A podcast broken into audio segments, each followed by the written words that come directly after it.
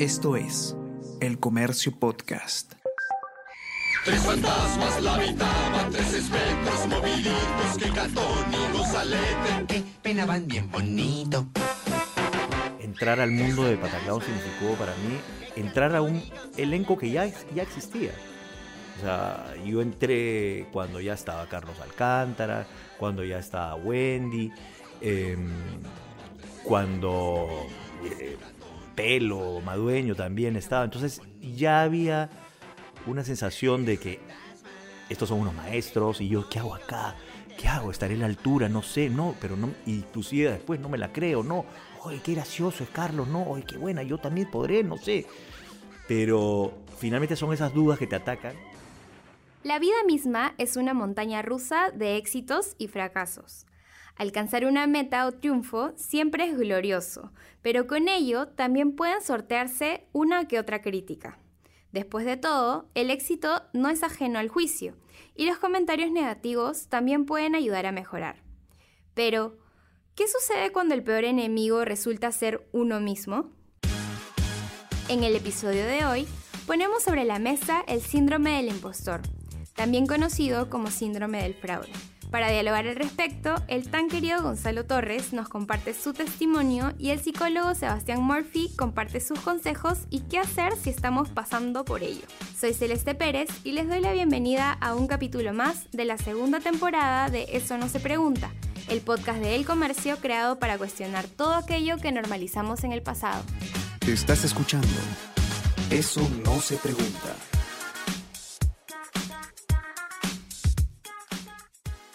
Mucha gente dice que a nuestra generación últimamente le encanta poner etiqueta a todo.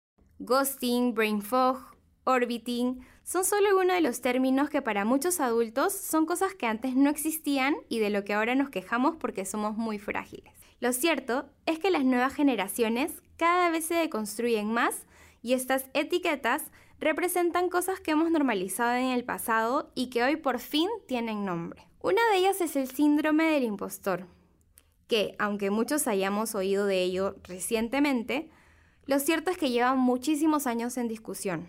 En simple, este es un síndrome por el cual el ser humano se autosabotea al conseguir algún triunfo o logro, no sintiéndose lo suficientemente merecedor de ello. Para comentarnos profesionalmente sobre el tema, invitamos al psicólogo Sebastián Murphy. Eh, el síndrome del impostor, o también llamado experiencia o fenómeno del impostor, es esta sensación o idea constante que se tiene de que las, los logros o los acontecimientos en la vida de alguien no son por mérito propio, sino porque realmente son un impostor. Como que están engañando a la gente y de que lo que están logrando no es, no les pertenece. Como si fuera una farsa o si no lo merecieran del todo. Es algo que le sucede a muchísimas personas y claro, te comentaba que se habían estudiando desde la década de los 60 pero recién en los últimos cuatro años más o menos se está viendo una gran, un mayor interés a nivel popular sobre qué es lo que sucede. General Agustín Gamarra, su ciudad confía en usted. Este año, el actor Gonzalo Torres asumió un reto en el que por momentos se sintió impostor. Formar parte de un elenco de teatro musical para llevar a escena la mariscala fue algo que en definitiva lo puso en jaque pero que también lo llevó a analizar que muchas veces los demás ven en nosotros aquello especial que pensamos nos hace falta. Mira, en, verdad, en realidad es, es algo constante y frecuente en, en, mi vida el asumir diferentes roles o asumir diferentes retos. Este, y,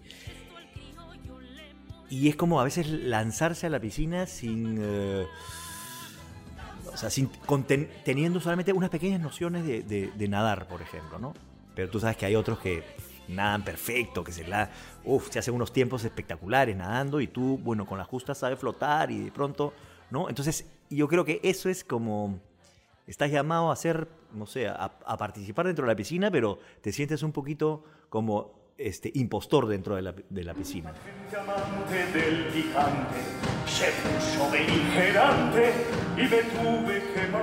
Y me ha pasado con la mariscala últimamente, porque en realidad yo nunca, o sea, tengo mis limitaciones en el canto, etcétera, me eh, sobrepongo a la cuestión, pero además, encontrarse en un elenco en el que todos, la mayoría en realidad, canta estupendamente bien, baila estupendamente bien, es como que te sientes, ¿yo qué hago acá, no? O sea, es como ponerse un, antifaz y decir, este, señale el que no pertenece, ¿no? O sea, el, eh, sí, el... Eh, señale el, esos juegos de las siete diferencias, ¿no? Este, este, este es el diferente. Eh, pero nada, yo siempre después me digo, en realidad, hay otras cosas en mí que, que no seré perfecto en el canto ni, ni, nada, pero hay otras cosas en mí que suplen eso y se hace una cosa más global. Y después te enteras que de pronto tus compañeros que cantan es excelente te admiran por otra cosa. Entonces, entonces vas, vas viendo cómo también las cosas se ponen en perspectiva y en, y, en un equilibrio, ¿no? Aunque para muchos puede ser claro darse cuenta que se está cayendo en el autosabotaje del síndrome del impostor, muchos lo pueden haber normalizado por la forma en que fueron criados o por lo que aprendieron en sus entornos. Sin embargo, identificarlo para tratarlo puede estar a unas cuantas preguntas y síntomas de distancia. Esto es lo que dice Sebastián Murphy. En el caso del síndrome del impostor, es claro el, no sentir que es suficiente lo que haces constantemente y eso también genera más estrés porque, claro, puedo haber yo, haber logrado eh, una nota altísima en, la universidad, pero fue un 19, no fue un 20. ¿no? O me saqué un 20, bueno, pero porque las respuestas estaban fáciles o porque le caigo bien al profesor. o si es que estoy entregando algo, eh, en realidad todo fue por suerte, yo no lo logré, ¿no? Si no fuera por otra persona, yo no lo hubiera logrado. Y e, esta clase de sensaciones pueden ser muy sutiles. No necesariamente es algo tan abierto porque la gente no lo conversa. Pero cuando ya nos abrimos y lo analizamos, sí hay una sensación de, ¿qué está pasando que no valoro lo que hago, no? En el síndrome del impostor también influye mucho la perspectiva de los demás. De hecho, a partir de ello que a veces construimos ciertos conceptos e ideales dentro de nosotros mismos. Volviendo en el tiempo, en el caso de Gonzalo Torres, el personaje que lo llevó a la popularidad también fue con el que se enemistó por un tiempo. Además, al haber hecho por tanto tiempo comedia, Gonzalo confiesa que la sociedad empezó a verlo como una persona con felicidad eterna.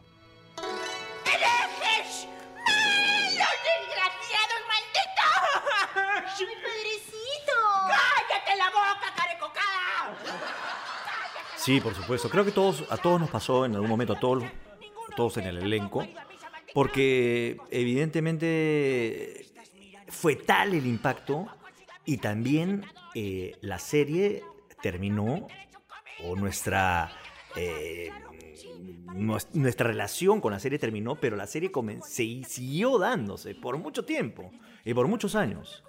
Eh, entonces, creo que en ese momento era, yo por lo menos, lo puedo hablar desde mi experiencia, lo veía como una camisa de fuerza, ¿no? Como estar atrapado dentro de un personaje y que no había posibilidad de hacer nada más, inclusive fuera de, algo que no sea comedia. Eh, entonces, sí, en algún momento tuve esa, eh, esa lucha interna con, eh, con el personaje, pero poco a poco, haciendo otras cosas, em, la gente también me fue identificando por estas otras cosas y, nuevamente me acerqué a lo que yo había sido, eh, a mirarlo con, con un tono más amable, ¿no? Porque antes no quería saber absolutamente nada, porque era todo Gonzalete, Gonzalete, Gonzalete, Gonzalete, y no había más allá. Pero finalmente eh, creo que se ha ido decantando todo y, pasa, porque a veces el tiempo hace lo suyo, ¿no? Este, y, tus, y tu quehacer, tus ganas, etcétera, también. Em, y, entonces sí, como te vuelvo a decir, ya he logrado eh, tener una mirada más amable a, esa etapa y a Gonzalete. Pero felizmente ya no me ven solamente como un comediante. Entonces, pero si te ven como solamente como un comediante, creen que estás prendido las 24 horas del día y con la chispa eterna, ¿no? Y creo que es muy. Em, es, es muy saludable, en verdad, mostrarse como uno es. con sus defectos, vulnerabilidades, errores, etc. Eh, hablo desde el punto de vista del artista, de, la persona famosa, en realidad creo que nos hace justamente a, los ojos de los de los de la gente que, nos ve eh, en, lo que hacemos, nos hace humanos. O sea, porque muchas veces la televisión puede engañar, ¿no? En el sentido, por ejemplo, si es que es televisión solamente, ¿no? Eh, puede engañar en el sentido, ah, esta persona solamente la veo como, como, como alguien que me hace reír. Y es algo muy inconsciente. Para el psicólogo Sebastián Murphy, sufrir el síndrome del impostor no tiene nada que ver con padecer algo que muchos asumen como creado o como una exageración. Se trata de algo real que puede decantar en otros factores, como la ansiedad, la insatisfacción constante o el estrés por buscar siempre el éxito. De hecho, estar en una eterna búsqueda de logros sin tomarnos un tiempo para recibir felicitaciones o abrazarnos a nosotros mismos por lo conseguido puede desarrollar un agotamiento mental. Burnout o sensación de quemarse es en realidad este fenómeno también de agotamiento emocional, eh, de la empatía o incluso de las ganas de vincularte con otras personas, ¿no? En un inicio se estudió más en personas en el ámbito de la salud, porque estar todo el día constantemente compartiendo la historia de otras personas que sufren también genera un agotamiento concreto en la persona. Pero luego se fue estudiando en, otro, en otros ámbitos y no únicamente la gente de la salud, sino todos los que vinculamos con otras personas constantemente, terminamos agotando esta cierta cantidad de energía social que tenemos y terminamos hasta sintiendo que no estamos presentes. Algunos de los síntomas del burnout puede ser la despersonalización, ¿no? Como que sigo pasando mi día y no me doy cuenta. No me doy cuenta de lo que estoy haciendo. Es como si estuviera en un piloto automático. Y todo esto es por el agotamiento que genera estar con otras personas constantemente, hablar, exigir, llamar, coordinar. Detenerse un poco en medio de la carrera también es esencial para identificar quiénes somos y hacia dónde queremos llegar. Para Gonzalo, Luego de haber navegado por mundos que iban desde la locución radial, la comedia, la conducción, la publicidad y hasta la música, parar un momento fue definitivo para preguntarse quién era. La radio cool en Lima. Em, esa es una buena pregunta, porque es eh, salir de la em, autodefinición para ver cómo los demás te miran eh, y muchas veces inclusive hasta eso es subjetivo de parte uno, de parte de, uno mismo, ¿no? Porque, eh, digamos, es un poco ir sondeando la gente cómo te, en criollo, cómo te alucina. Este, creo que en todo caso me ven como actor, eh, como un aficionado y comunicador de la historia, eh, básicamente eso, yo diría, ¿no? Este, que son, eh, claro, dos aristas que, son las que últimamente son las que más me han eh, identificado, ¿no? Oye, bien enterado te veo, ¿ah? Parece que tú hubieras vivido ahí nomás, a la vuelta de la esquina. Y ahora, abuelo, me voy a remitir a contar cronológicamente lo que sucedió a través del comercio. Em, y creo que eso, por ese lado transito, pero evidentemente tengo otros recursos y he hecho otras cosas que también me, con las cuales me identifico. En ese, en ese rótulo de comunicador eh, engloba muchas cosas que yo he hecho en la vida. Em, y entonces siento que la denominación comunicador es infinitamente beneficiosa. Para, es como si, como, como cuando una empresa define su misión, visión, etc. Entonces la, tiene, la tengo clara. Antes decía, pucha, sí, pero sí. O sea, además, tú lo puedes ver también, lo, además lo he hecho clarísimamente. Pero ¿qué cosa eres? ¿Eres actor? ¿Qué cosa eres? ¿Eres músico? ¿Qué cosa eres? ¿Qué, ah, ¿Eres radio? ¿Qué, qué, este, qué, qué más? O sea, Eres director, ¿no? Director también de, teatro. Entonces, eh, yo lo englobo en algo más potente, que es comunicador. Y si lo tengo definido, pues entonces sé cuál es mi rol. en cada una de las versiones de, Gonzalo Torres. Trabajar en sanar el síndrome del impostor, si es que lo tienes, solo hará que puedas disfrutar más de tus éxitos, abrazar tus cualidades, explotar tus talentos y mejorar tus defectos. Para Sebastián Murphy, enfocarnos en nuestra salud mental, tanto como en la física, es algo que no debería ponerse en discusión. Pues tener, es como una mentalidad que está siempre presente y si no la trabajo o no la veo al menos, es como dispararme el pie o meterme cabe constantemente, ¿no? En cada nuevo desafío que esté, estará este nuevo peso de lo que sea que haga nunca será bueno, suficiente. Por eso es súper importante, hay muchas personas que no tienen acceso a salud mental. Eh, la realidad peruana es que es un privilegio, pero no es necesario trabajar con un psicólogo para eh, ir sanando estos clases de temas. Todo empieza desde socializar qué te está pasando, ¿no? Hasta hablar con un amigo que también está pasando lo mismo puede ser muy sanador eh, si es que no puedes llegar a otro sistema de salud, ¿no? Y también sucede que también es ver qué mensajes sociales te están reafirmando eso. Porque realmente de algún lugar he aprendido que no es suficiente lo que hago. Probablemente la familia. Entonces es, eh, si mi familia estoy recibiendo este mensaje de, ya, bueno, sacaste 18, ¿por qué no 20? ¿no? O haz esto, ya, ya deberías buscar otra chamba que te pague más, ¿no? O esto que, esto que estás haciendo en, en tu, tu tiempo libre no lo vale. Ya, pero para mí sí vale, ¿no? Para mí un 18 vale lo suficiente. Para mí el, la chamba o el trabajo, aunque no sea un trabajo de CEO en una empresa, para mí lo vale y me gusta, ¿no? Esta, también empezar a hacer esta reafirmación hacia afuera de, ok, lo estoy haciendo bien. Hago lo que puedo, hago lo que, lo que me permite, hago lo que me permito ahora, ¿no?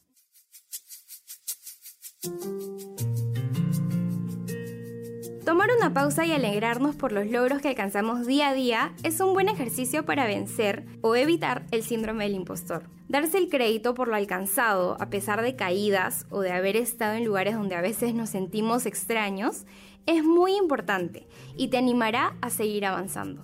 Va a pasar de todas maneras en que en algún momento de tu vida este, te vas a sentir como el impostor, el que no, este, el que no está ahí, que está por otro motivo ahí, pero de pronto simplemente eh, asumir lo que estás sintiendo, este, no negarlo, no taparlo, no decir todo está bien, sino simplemente eh, si buscar el apoyo dentro de ese grupo, ¿no? Ese grupo, te apuesto que en ese grupo también hay alguien que se está sintiendo de la misma forma. Y buscar esa, esa energía dentro de, de, de alguien y confiar en alguien ahí. Pero más allá de eso, confiar en ti mismo, en que tú estás ahí por algo. Alguien te cogió, alguien este, vio en ti eso que tú este, tienes para merecer estar en ese lugar. Y sí, todos nos estamos comparando, todos hay gente que lo hace mejor que tú, también hay gente que lo hace peor que tú. Eh, y finalmente es dar todo de sí mismo para que el trabajo que estás haciendo el lugar en donde estás eh, sea, sea un, algo beneficioso para ti, que tú te puedas sentir bien y que el trabajo salga de la mejor manera. Esto ha sido todo por el episodio de hoy. Agradecemos a nuestros invitados Gonzalo Torres y Sebastián Murphy. A Gonzalo Torres lo pueden encontrar en Instagram como arroba torresgonzalete y si estás escuchando este episodio en el día de su estreno, te comentamos que Gonzalo continúa hasta el 27 de noviembre en la obra de teatro musical La Mariscala. Gracias por escucharnos hasta aquí. Nos encontramos la próxima semana para seguir cuestionándonos sobre más temas.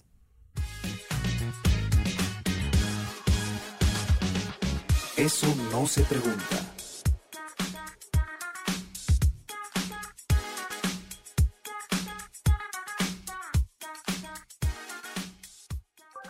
Esto fue El Comercio Podcast.